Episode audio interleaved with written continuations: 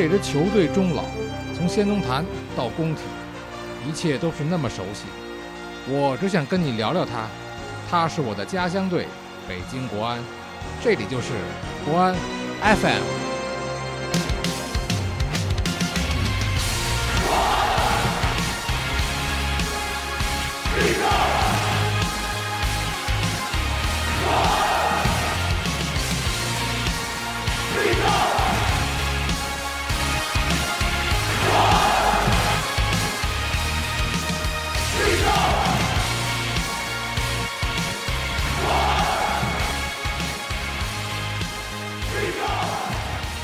欢迎来到国安 FM，我是大宝。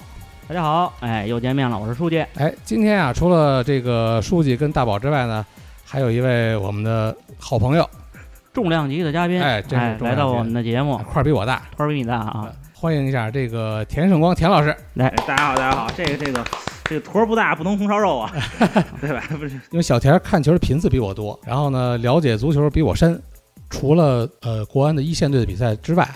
呃，田老师还看看这个，比如说预备队、青年队啊、业余联赛，所以今儿我想让呢，让田老师给咱聊聊这个预备队、预备队这块儿，这也是我特别关心的啊。看了今天这题目能点进来的，估计都是想了解预备队啊，关于预备队到底是个什么情况？对啊，那就请田老师给咱详细的。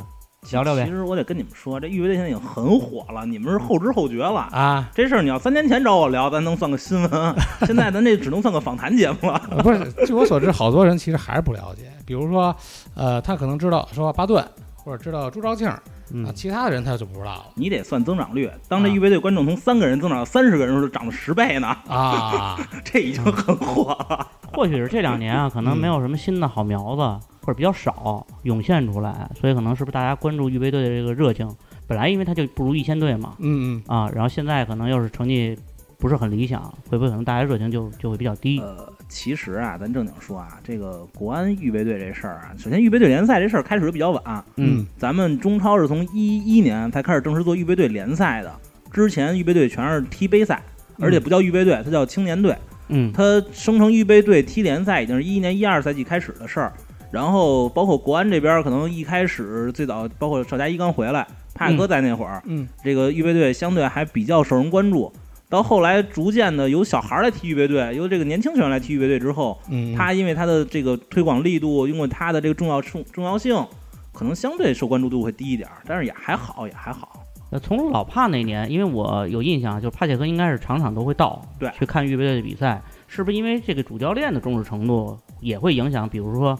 像田老师你这样的球迷啊，或者说周围可能还有这样的朋友，就他们可能才会比较多的人去关注。那现在可能这些可能他们不是场场都去，或者根本不是有预备队的教练嘛，不是特别关心的话，会不会这个去看预备队这些球迷，周围的朋友也会比较少啊？这里头咱们掰开了说是俩事儿。嗯，这个比赛叫预备队联赛。帕里科作为欧洲教练，很理解预备队的意义。嗯，他是给伤病球员，包括轮换上场球员保持状态也很好的工具。明白。所以帕杰科对预备队的运用是比较到位的。嗯，当然后来随着教练的需求，随着俱乐部的一些布置，预备队咱们一直是由咱们的梯队，由 U 二三、U 二一梯队，嗯，来执行这个任务。那等于对国安来说，这就变成一个青年联赛了啊。所以他的这个受关注度，包括咱们认为的这种星光璀璨的程度都会下降。再一个物质性的。这个北京的球啊，一般都是周日。嗯，这预备队是第二天上午踢。对，这这大礼拜一早上起来，谁好不哪儿看个球去？基本都是我这儿有点瘾的。说实话，时间相对自由一点，可以去看看。所以反过来，对广大球迷来说，不管是客场了，他很多球员、很多球迷。第当天晚上飞回来，嗯嗯，主场呢，这往往就是工作日的上午，嗯，从时间上，它可能影响了很多球迷关注的程度啊。再一个，据我所知，因为我是从一四年、一五年开始跟这个队，嗯，可能之前一直到这赛季之前，都是有一两个记者在用自己纯业余的精力在做这个工作，去报道这个，包括报道的人力工作，包括拿到的这种新闻出口都很有限。不过这赛季还好，这赛季包括从上赛季开始，从上赛季。一五年，这个国安官微跟我聊过一段，我帮他们写过两次这个预备队的战报。嗯嗯。然后一六赛季逐渐的，随着国安这边的这个媒体力度越来越强大，嗯，对预备队有一个比较定期的跟踪和报道。包括这赛季我看所有的预备队比赛都会在咱们国安的官方微信上啊，对对对呈现。啊，随着其实随着这种媒体力度的增大，预备队的曝光度，包括大家知晓度肯定会越来越好。是是是，这也是一个可以说是物质成长的一个过程嘛。对。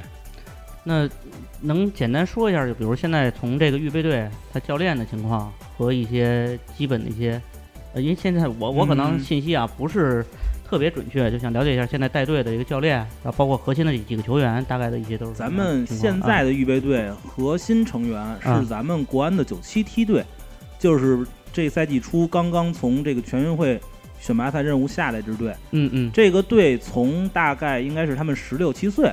就是黄勇黄指导在带，嗯，原来八一的黄勇黄指导，那个黄勇是啊，对，这个队其实，在 U 十八的时候还得过全国冠军，不过那个 U 十八是一个一个小联赛，呃，一个小杯赛，一个小杯赛，小杯赛，对对对，当时是在北海银滩吧，好像是，有印象有印象，赛会制的是吧？呃，对对对，啊，当时那那个那届比赛，说实话，咱这冠军也有一定的技术含量，我说技术含量大家懂啊，就是老踢点球。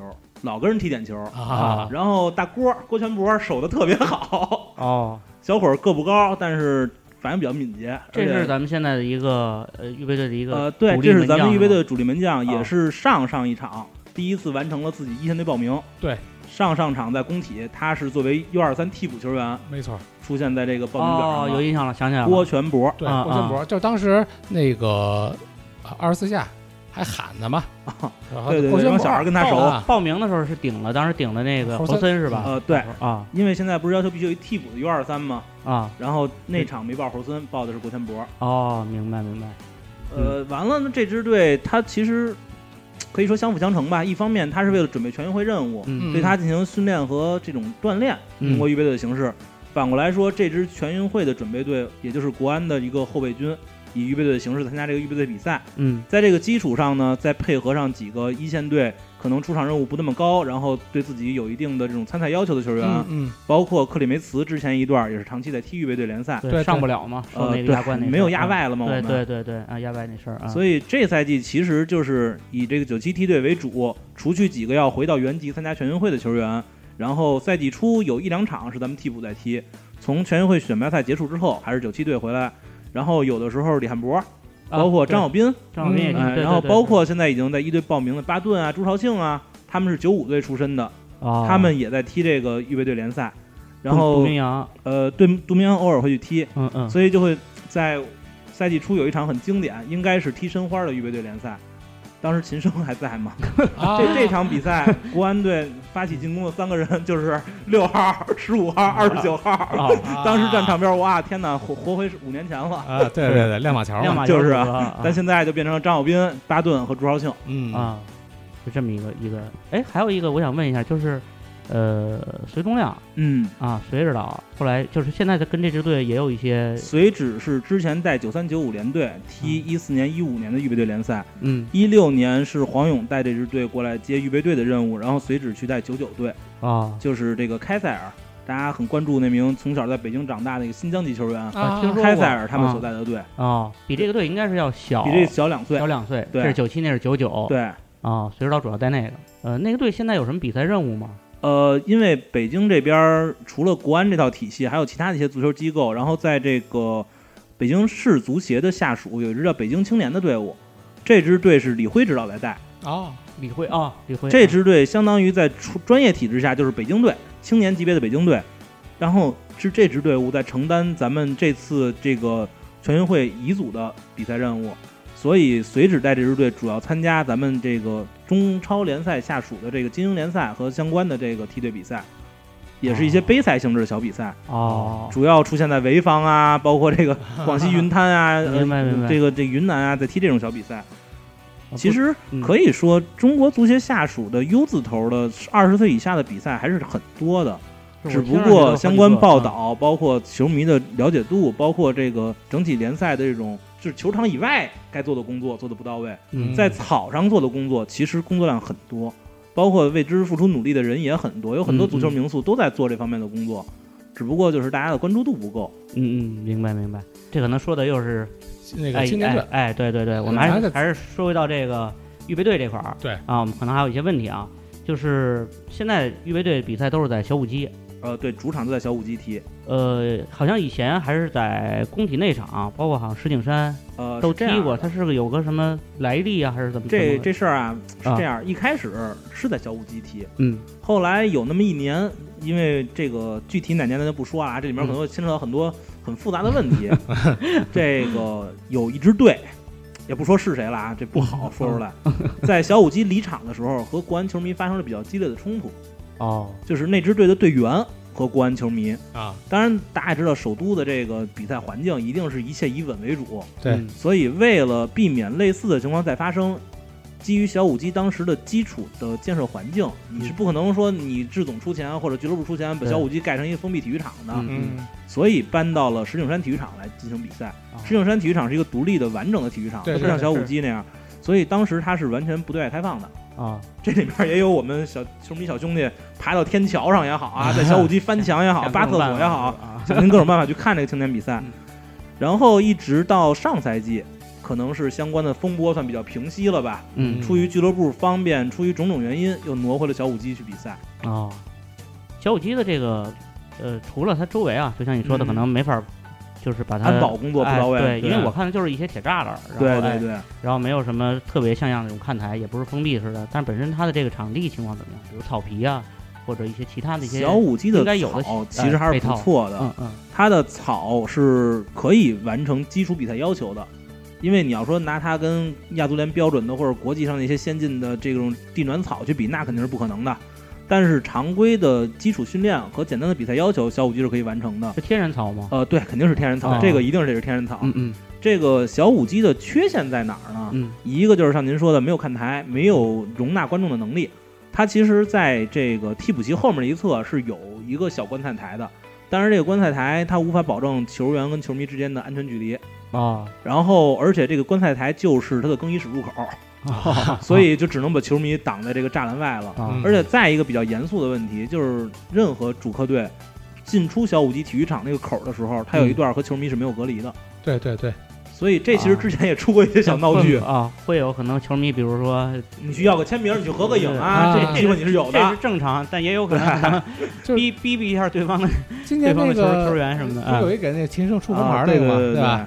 就在那路，就在那入口那儿。其实呢，这会儿想插一句啊，啊，这个球迷不是洪水猛兽，球迷跟球员之间的一些接触也不像大家想的那么极端和恶劣。嗯嗯，你给球迷一些接触球员的机会不是坏事。对，你说这我想起来，就是那个前两年哈尔滨还在的时候，当时是那个北京国安跟那个哈尔滨踢预备的比赛，嗯，我去看了，那场是随指跟那个郭辉啊，当时踢完比赛出来。就特别随意，对，随指就是哎，那一会儿哪吃饭去？什么什么这个那个的，然后要跟那个郭辉说，先先开始我没认出郭辉，我以我以为跟宝老师说，没有没有，我刚才提醒你了，跟郭辉说，我那会儿我我哪认识人随随指，不像你似的。对，这个田老师谁都认识，对，随指都是直接说，哎，田老师来了，谁都认识，谁都不认识我。当时怎么着？当时就是那个。我看隋东亮出来，然后跟那个旁边一人说话啊，然后那个人呢，我当时真没白头发老头儿，有点胖，看着挺颓的，真没认出是郭辉来。然后说不行，你待会儿跟我们车回去吧。啊不了不了，我这还有什么其他事儿。嗯，然后我觉得我操，那个感觉是很近的，你知道吧？对，就是你觉得运动员也是人。对，嗯，没错，就是一个那场球，好像我印象中啊，还不是那个九五九五那帮孩子去踢的。嗯，那场球是那个九五那帮孩子好像是去踢踢什么比赛了，我忘了。但是呢，当时是有杨运啊，杨运带着这个李迪佳他们，好像是嗯来踢那个比赛。他们是那波新加坡的那呃，不是，他们是就是当时作为一线队替补来凑这个预备队人数的哦。因为主场一般比较好解决这问题，对，就是保证预备队的一个基础的上场人数和这个比赛情况。对对对。然后客场的话，有时候就只能愣愣挺着了，所以就出现过，当然不是国安其他队上港，还有还有苏宁还是哪儿出现过这种预备队只报十一二个人的情况。这个就是省钱嘛，在客场。哎，田老师说到这儿啊，这这得了解一下，就是我们客场预备队的比赛的时候，预备队这个球队是跟一线队是一块儿出发？呃，不不不，因为预备队的比赛，第一，它是在第二天上午，嗯，它和球和一线队它有一个时间差距；第二，往往预备队比赛的场地和一线队比赛的场地距离还很远，嗯，像咱们北京小五基到工体也挺方便，就隔一四环的事儿。像你到了外地，经常是咱们基地。最经典的就是恒大和富力，嗯，他们的基地都在另外一个城市，哦，所以就是说，预备队的球员跟一线队的其实分开走了。对，预备队往往是一线队，因为它涉及这个体育场台场的问题，嗯，所以往往是比赛前一天上午或者比赛前两天的下午出发。对，呃，预备队一般是比一线队比赛当天出发，然后第二天上午踢，踢完之后当天下午返回。哦所以这事儿就很有意思，经常能看见球迷去远征的时候发微博、发朋友圈，哎，我今天又跟预预预备队一趟飞机了，哦哎，今天我在火车上碰上谁谁谁了，啊，这也挺好。挺好玩儿。就是他们去了以后不踩场，然后到那儿以后可能最多是住一晚上，第二天上午呃踢比赛，对，然后当天踢完了就回来了。哎，这个时间都会是在周一的上午吗？还是说呃只是北京是这样？比赛日的第二天上午，比赛日的第二天，如果你的比赛日是周五是周五，那就是周六早上踢；啊如果你的比赛日周日，那就是周一早上踢。呃上午几点啊？呃，往往是十点，但是会根据当地的具体情况前后有变化。嗯嗯。这里面其实甭管是以前的国安还是现在中赫国安，咱们虽然老说俱乐部说大话呃使小钱儿，对对对，但是相关的保证度还比较到位。这个有的球队嗯。就不提是谁了，啊，可嗯。能 有球迷能能听出来，啊。他们就会要求，哎，咱们能不能预备队跟一队在一天踢啊？嗯嗯。咱们能不能预备一队踢完预备队赶紧接着踢啊？嗯，这样来减免一个包括交通、包括住宿的费用。场是是是，然后 抽 鸡贼呗，就是是吧？呃，对啊，就赶紧踢完赶紧完嘛。呃，其实这是挺尴尬一事儿。预备队比赛这个事儿本身绝不是坏事儿，嗯增加年轻球员和这种上场次数少的球员踢球的机会绝对是好事儿。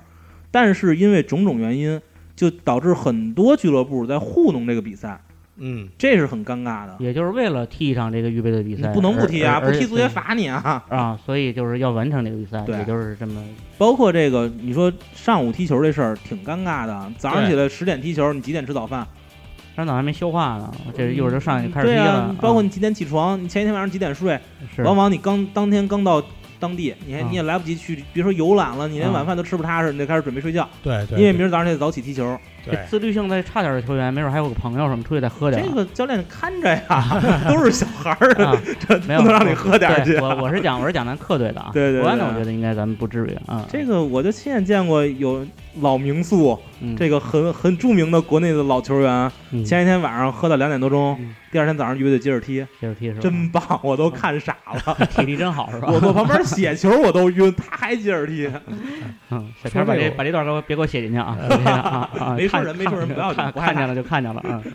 他说这我想起事儿啊。来，就是那会儿邵佳一刚回来的时候，嗯。因为那个邵佳一刚回来的时候，就是咱们第二天踢那个预备队嘛，嗯。他那会儿跟预备队踢，就说找状态是吧？啊，就是派克不用他，对，不用他吧，对，然后说邵邵阿姨说，哎呦不适应，说哪儿哪儿他妈早上起来十点去踢比赛去，对啊，对，这个很尴尬，而且往往最尴尬的是完事儿还得赶火车，啊，特别从在客场小孩赶火车赶飞机，你想十点踢球，十二点完，然后一往往一两点钟你就要去机场就要走了，啊，这个说实话对对对球员们来说挺不合适的这做法。嗯嗯，但是没办法，如果你再耽误一天，你到当天晚上踢，保持一个好的这竞技状态，嗯，那俱乐部成本更高。，对对对，嗯这个嗯很难去平衡这件事儿。平衡这个事儿是，您看了也很多场了吧？到现在预备队一五年我应该是有两场没看，哦，一六年我摔胳膊之前每场都看了，后来我我就比球员们更显得伤病了。对，后来都是预备队去看你了是吧？对对平常在医院对呢，怎么不来看我们比赛来了？对对对啊对对隋东亮拿着花儿是吧？呃随指那会儿还给我发微信呢，说没事儿嗯，疼不要紧，喝点酒就好。还记得第一场看预备队比赛的时候的感觉吗？因为通常这会记得比较深啊，就是看跟比如说正式的比赛，对，有嗯什么特别大的不一样？我们想听这个。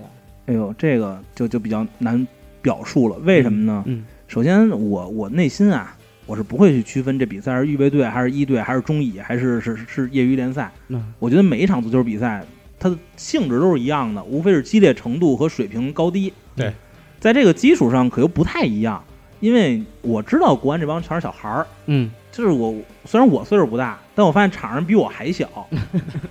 对呀、这别乐，我年轻，为啥样，知道吗？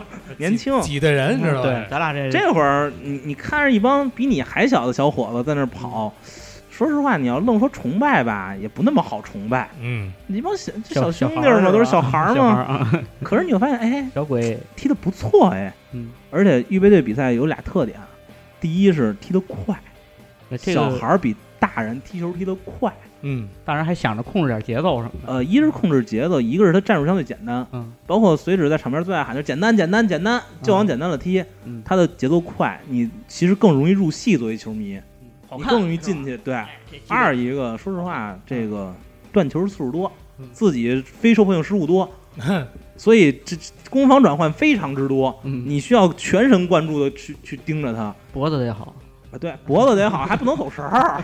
这你看，你看国安一队踢比赛，跟不上你跟旁边姑娘聊五分钟，发现球还在后场呢，对对对这后腰还没碰上球呢。你这五分钟就进俩球了嗯。但是反过来说，你能从他们的跑动，从他们的拼抢，从他们，因为球场也小，离他们也近，嗯从他们彼此的呐喊，从他们的言行举止中感觉到年轻人对足球的热爱和他们对以后能够进军一队的这种向往。哎能能有真真有这种感觉是吗？我不知道你踢，你看没看过低级别联赛，包括中甲、中乙什么的。你到那种小球场，其实只要球场小，你感觉都不一样。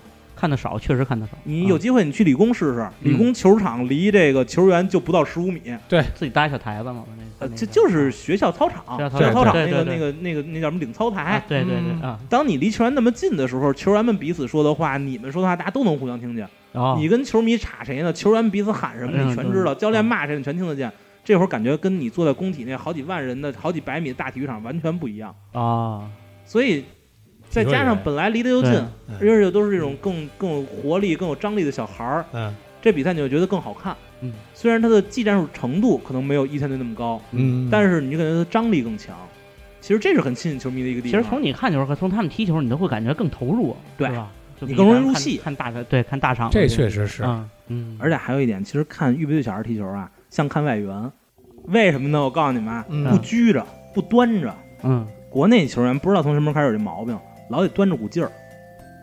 你现那可是在回忆，包括他比赛动作，包括他跟球迷，不管是谢场啊，还是跟球迷怎么交互，嗯他在端我是球员啊，我球星。我是一线队的是吧？但是我不是一帮小球孩儿，往往外援不这样，嗯外援他对足球比赛，包括他对观众，他投入的热情，他投入的情绪更多。嗯嗯这一点其实预备队小孩儿更像外援，哦，他更投入这比赛，他更投入这种热情，能感觉到人的那种情绪，人的那种能量，这很有意思。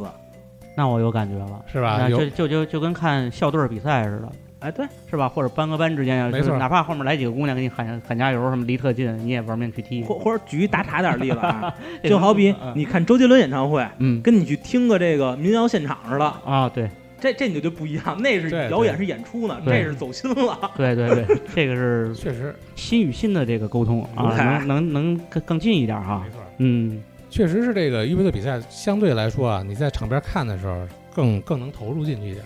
反正我是看了几场，我没那个田老师看的多啊，但是我看了几场，因为我们家就在小五基边上住，那你还不老去，我这不是有时候带孩子上课什么的，带孩子看啊嗯，带孩子一块儿去。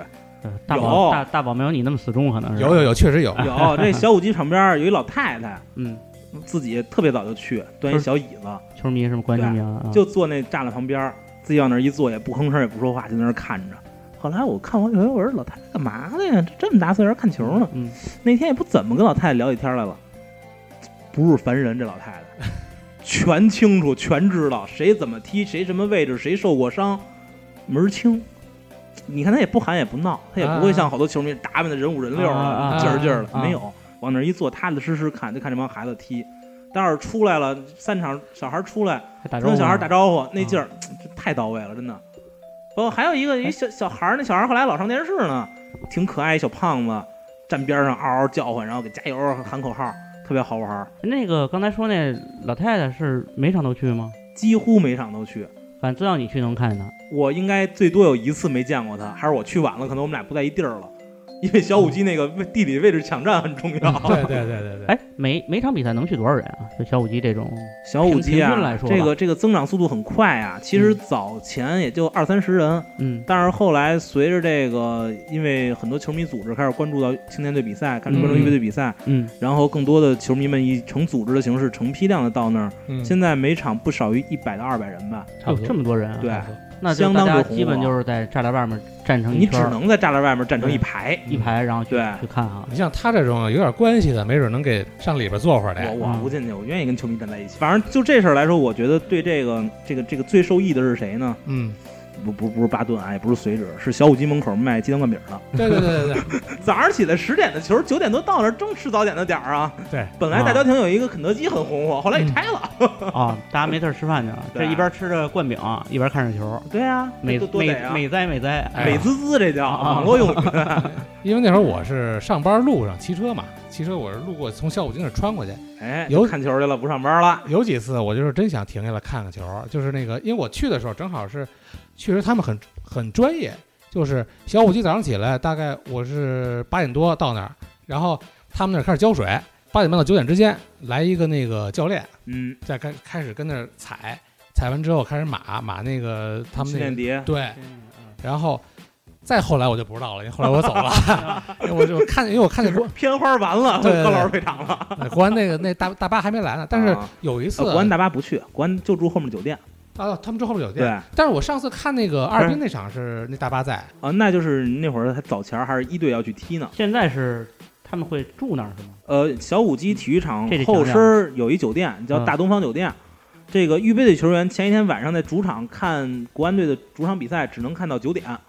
九点之前集合下去坐大巴到酒店，嗯，然后那酒店跟小五基体育场就一百五十米啊，往多了说一百五十米，所以他们就直接从酒店过去哦，晚上这样一个晚上都都住那儿。对，比赛前一天晚上必须集中封闭，这个是有要求的。哎，对，说到这个了，就还是得再问一下，集中封闭，那平时预备队这些球员的训练是走训是吗？呃，集训，就是这个之前一直在香河。跟这个大老板的马和狗在一起，现在因为老看马和狗吃的太好了，伙食标准太高，所以搬到顺义了。这个中赫入股之后呢，再把这个咱们北京顺义水上基地旁边嗯，水上运动基地旁边还有一个中国残疾人运动基地，把那块场地等于是。也不知道是买啊，是租用啊，反正弄过来了。嗯，然后作为这个整个体系的训练基地，尤其是青训这块儿，要在这儿训练。预备队、青训都在那块儿。对，训练应该是就是归属国安名下的所有的青年梯队全在那儿训练。现在是也是集训制，就大家住那儿。对，然后这个再参加各种的训练，然后呢就是一周可能比如说放一下一两天假。比赛日下午开始，这我完全不知道啊，这你给讲讲。比赛日下午，比赛完了，嗯，这个除非有一些特殊的伤病情况需要治疗以外，比赛一吹哨，大家把衣服换好，就算休息，就是礼拜五最后一节课打铃了，嗯，然后能休一天，嗯嗯，第三天就必须回队里报道，开始下一个周期的训练比赛，嗯，呃，打个孩子们挺辛苦的。打个比方啊，我我看看理解对不对？比如说这个。国安一线队是礼拜天，嗯，晚上踢的球，对，然后他们看电视最多看到九点，或者啊现场看是吧？啊，看看球看到九点，然后集合，然后去到这个跳舞机后面那酒店，对，住在那儿。礼拜一的早上十点，十点开始踢球，中午踢完了，对，然后大家收拾收拾，然后就可以回家了，就可以放假了，放假了。礼拜三，礼拜二一天休息，啊，礼拜三回队里报道，回到对。回到那个顺义那个，呃，对，一般一般一般集合是在工体，在工体集合之后大巴拉回去啊，明白明白。所以其实他们的休息日要比我们正常上班还要少。嗯。另外，刚才既然这个，这都是潜力股啊！啊，以后踢出来就挣钱花。既然书记说到这儿了，我就喜欢挣钱。如果球迷们在走在工体看球的时候，看你旁边或者你入场的时候，看见一帮大小伙子一米八几，倍儿长的，穿着这个咱们国安的训练服或者国安的这种这个比赛服，正版的。啊，对，那那肯定的呀，这样有盗版一定把自己真的给卖了。盗版这事我们骂过。这就是咱们的未来的国安的主力们，大家跟他们打打招呼，给他们加加油，不吃亏，是吧？而且小孩都很好。对，提田老师，嗨，提田老师打折了。不是田老师，我跟那个谁，我跟那个李思琪互粉，就是田老师介绍的，搭的线儿。嗨，搭线儿，这这听着那么别扭啊。就刚听你们俩聊这么半天了，这节目都快这个国安 FM 都快变你们俩的了。我我问个问题啊，我这一直憋半天了，就是一个俱乐部，他的这个一线队、二线队还有青年队，它这种传承，嗯，就是关于这个问题，就是咱们预备队他的这种打法，嗯，跟一线队会不会有一个传承？呃，说实话啊，这个这个稍微有点沉重。嗯，这个一支球队的打法应该是基于你的球员组成来为基准的。对。而国安现在一线队，特别是从一零年到现在，它整体人员大概有那么两三次变动，包括它的外教引入、外教的风格也有那么两三次变化，嗯，所以你很难说你整体的梯队按照这个打法去打造你需要的青年球员啊。那我们只能够往好听点说叫因材施教，嗯，根据我现有的球员的特点，我的这个思路，嗯嗯，去磨合他们的打法和踢法。而且说实话，像国安可以说是豪门了吧？对，呃，不管是对啊，豪门啊，你知道你的自我要求是豪门，对，包括国际上也好，豪门无青训，这是一个很大的定律。因为什么？因为你所谓豪门就是对自己成绩有一个比较高的要求，嗯嗯，虽然不能每次都达到，但你要求得比较高。对，那比较高的要求就需要你比较成熟的球员，以及比较稳定的支输出。对对，那你青年球员上来就有两点：第一是技战术思路不成熟，第二是表现不稳定。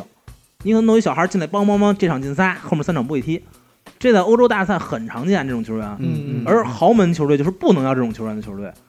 所以其实国安有这样的例子呀，像王浩啊，对，正经国安青训从梯队、预备队一直一直踢到一队，对对对，到一队没有出场机会。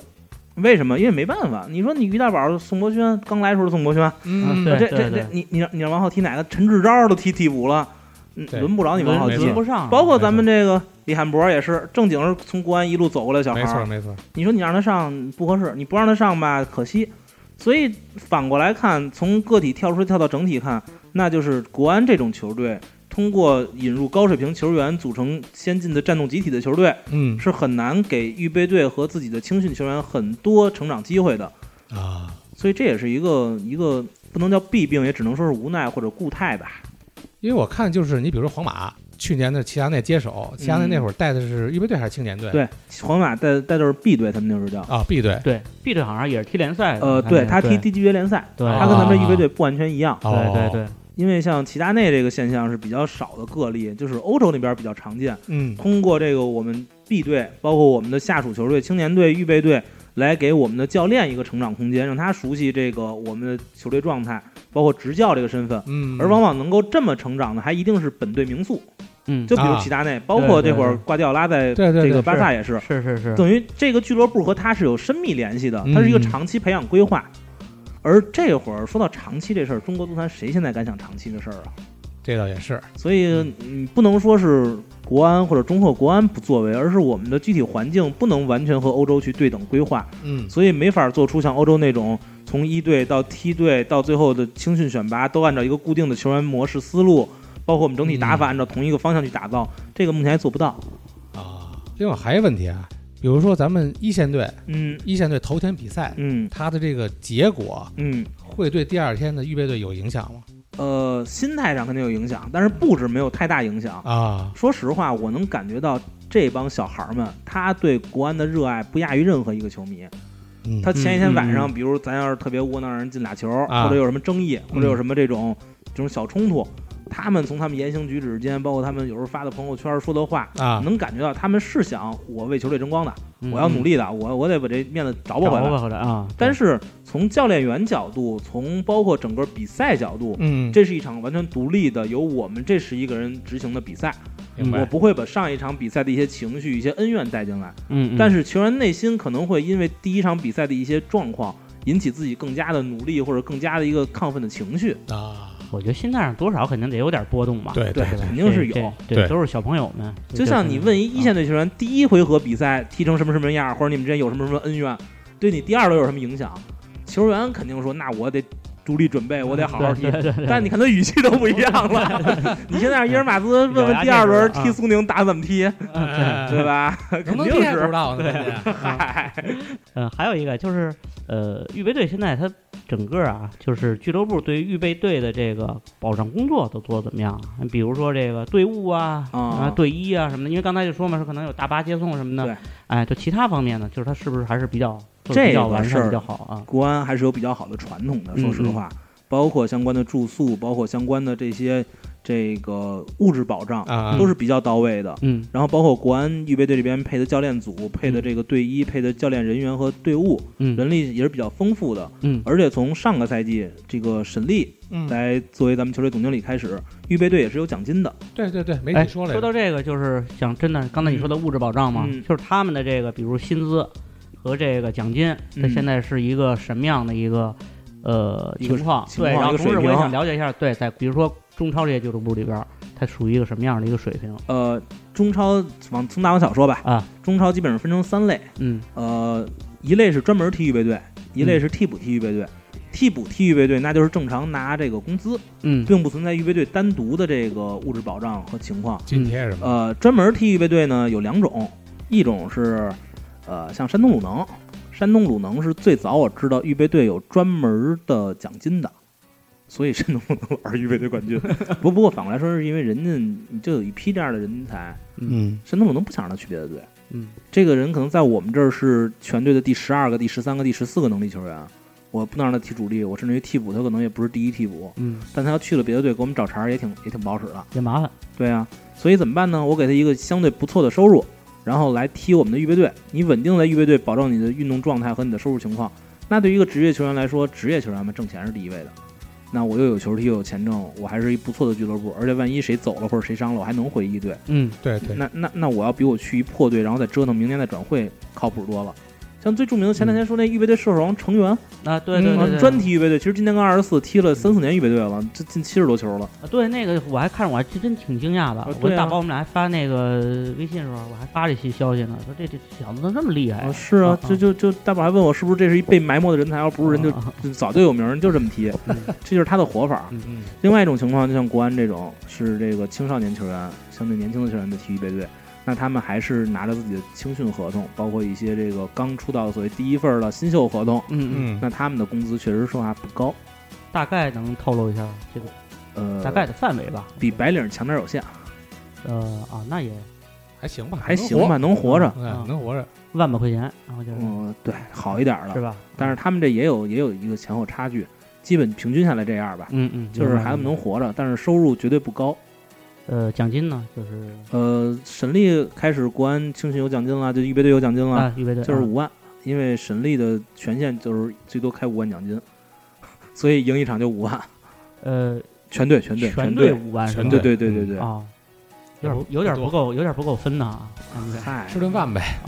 那那倒也不至于管吃管喝。嗯嗯，包括教练吗？这项呃对，包括教练，所有参与这个比赛的人来分这个奖金啊，一场是五万啊。嗯，到手没多少，但是对于他们是个意思。以他们基础的收入，一一个礼拜多分这么点钱也不少了，也是个百分比了。那你想，三十场比赛，对吧？按照联赛这个单循环十五十五场嘛，十六个队，三十场比赛五万都赢了。嗨，都赢了。不，咱就说这理论值啊 啊，我就爱算这个，那也就是一百五十万嘛啊，对啊，而已啊。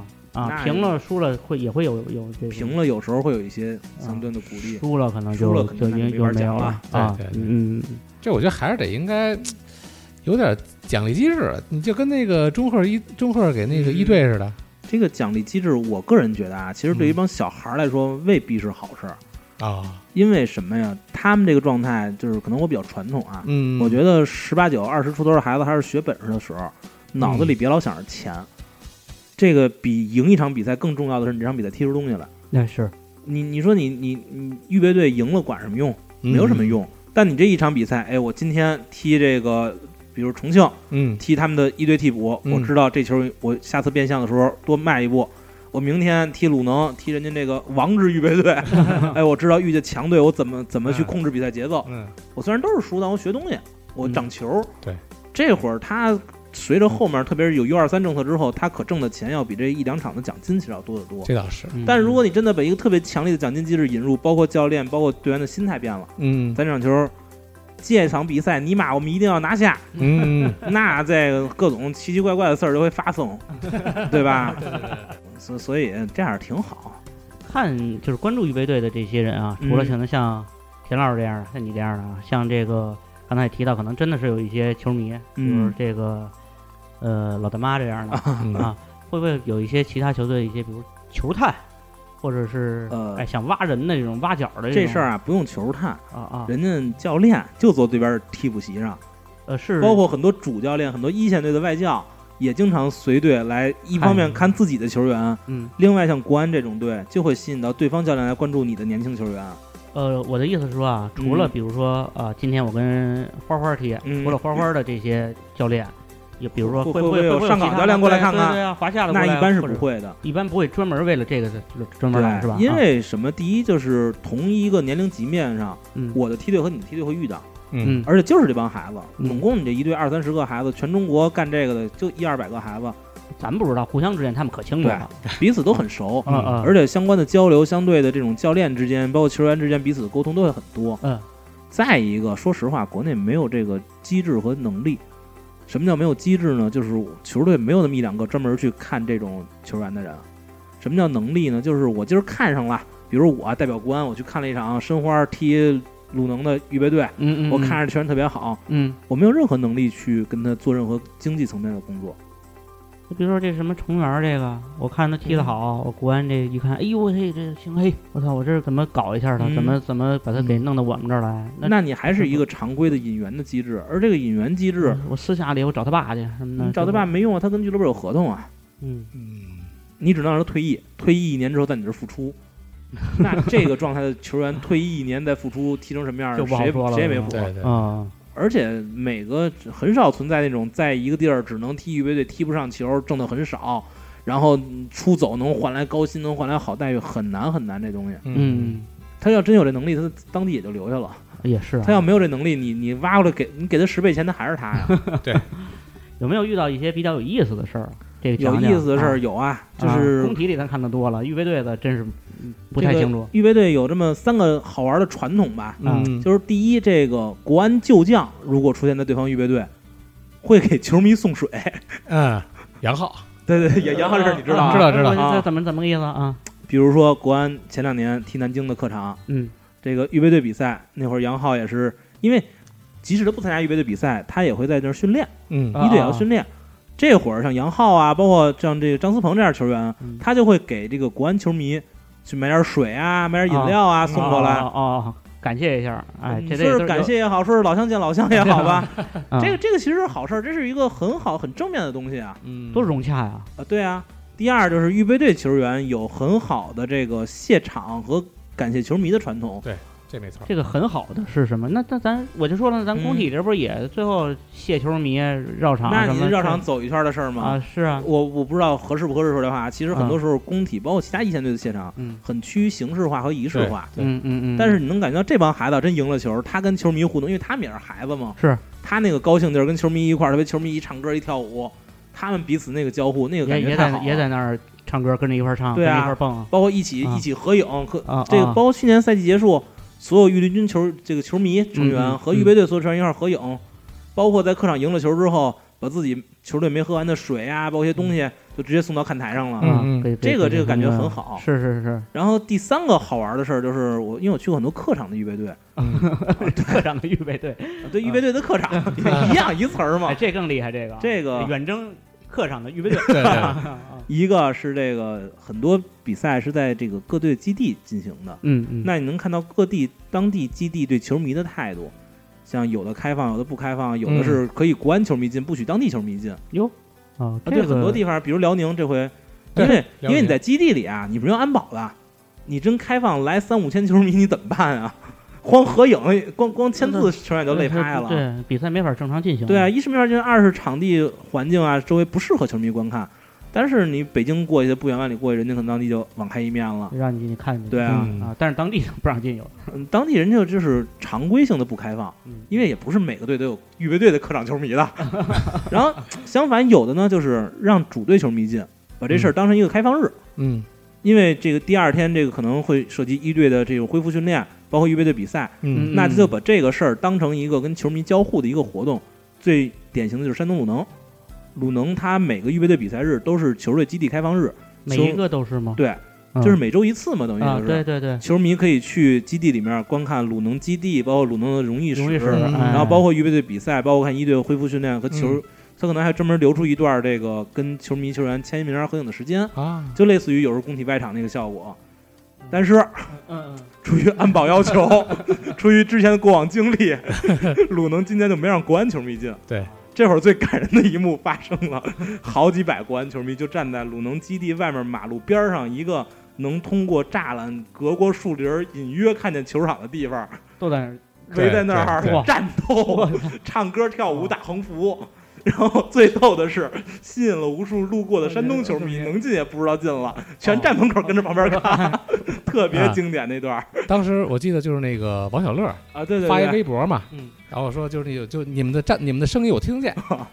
哦，对对对，啊，就是说的就是这个事儿，是吧？然后最诡异的就是所有球员对着那一片空地儿现场，只能隐约从那几个树树杈的缝儿里看见球员跟球迷彼此，但是知道他们是在那儿。对，嗯。其实这事儿你说很有精神力量，这要搁日本，这又是一就是一动画片了，励志，就是啊，多多正能量，这个对对啊，有意思，这还真是不知道，这这这个事儿你没法宣传啊，因为你宣传，可能大部分北京球迷开始说啊，山东主场怎么这样啊？我们球迷去了不让我们进，嗯，然后山东说，哎，你们怎么在我们大街上胡闹啊？这这其实但是不好，没让咱们国安球迷进。也当时也没有什么一些过激的这些反应吧？呃，其实是没有的，因为这个是这个有相关人士和山东那边达成了一个一个算是共识吧。嗯，就是山东那边需要确定你的大概人数来安排安保，然后相关的人士说没关系，我们不会去了。哦，我也不知道他是以什么名义、以什么形式采访了多少球迷得到这结论的，反正他就代表北京球迷这四个字，就告诉我们不会去了。嗯，结果在门口有那么小一百个球迷。当时我在门口，然后我还含糊了一下，我算了，我不要进去了，因为我不确定这帮球迷在外面有很多小孩我也认识，都是十八九家小伙子。嗯嗯，他在马路边上跟山东这儿会不会出什么问题？会不会有什么情况？他盯着点是吧？嗯，好歹看看吧。你说拦拦可能拦不住，好歹你能吓唬吓唬人家啊。嗯，有个照应。但是还好还好，没有出什么太不好的情况。这个肯定是有一些小的语言上的一些什么东西，肯定是有加个油什么的，或者喊个口号也很正常。对对对，肯定是有，但是没有出什么太太不好的情况。那刚才讲的这个鲁能的开放日，我觉得好像欧洲的这些好多的俱乐部都是用这种方法去做的。对，包括欧洲很多俱乐部，我知道还卖训练票。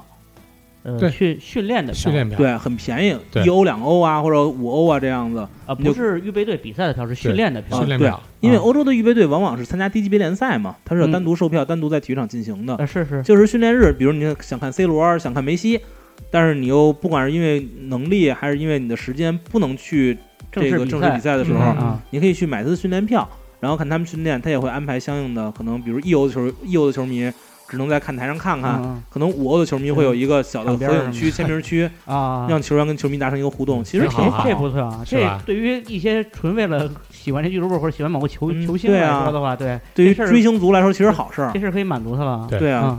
好像好像是在那偶像团体干这事，什么签名会、握手会什么的，嗯，把把球迷又做了细分了，对，分流了，对，对吧？大宝这种，你就以后可以看女足了。你喜欢 喜欢喜欢哪个队员，你就去看他的训练票了，对吧？可以搂着肩膀一块照张相。哎，这这主意不错啊！哎，我再问个问题啊，哎，白老师您说，就是那个你比如说跟那个随指，包括跟黄勇，甚至跟这些小孩儿，关系都越来越好，处的不错啊，这就算是关系处的不错。然后呢，就有没有对他们？有更深层次的一个理解，比如说像随指做球员那些个经历，能不能够真正带给这些球员？这个现在这些小球员，说实话，说到这个更深层次的理解，或者这东西，我第一反应就是又当爹又当妈啊。这个这个黄纸可能大家不太熟，随指大家知道，踢球火爆啊，中超第一场断人腿，逮谁铲谁，张嘴骂街，是这样一个人。他能为了自己的小球员被人家铲了一脚，从替补席上一直冲进场里，包括他的球员受伤了、生病了，他真是又当爹又当妈，自己带着孩子去医院去看病。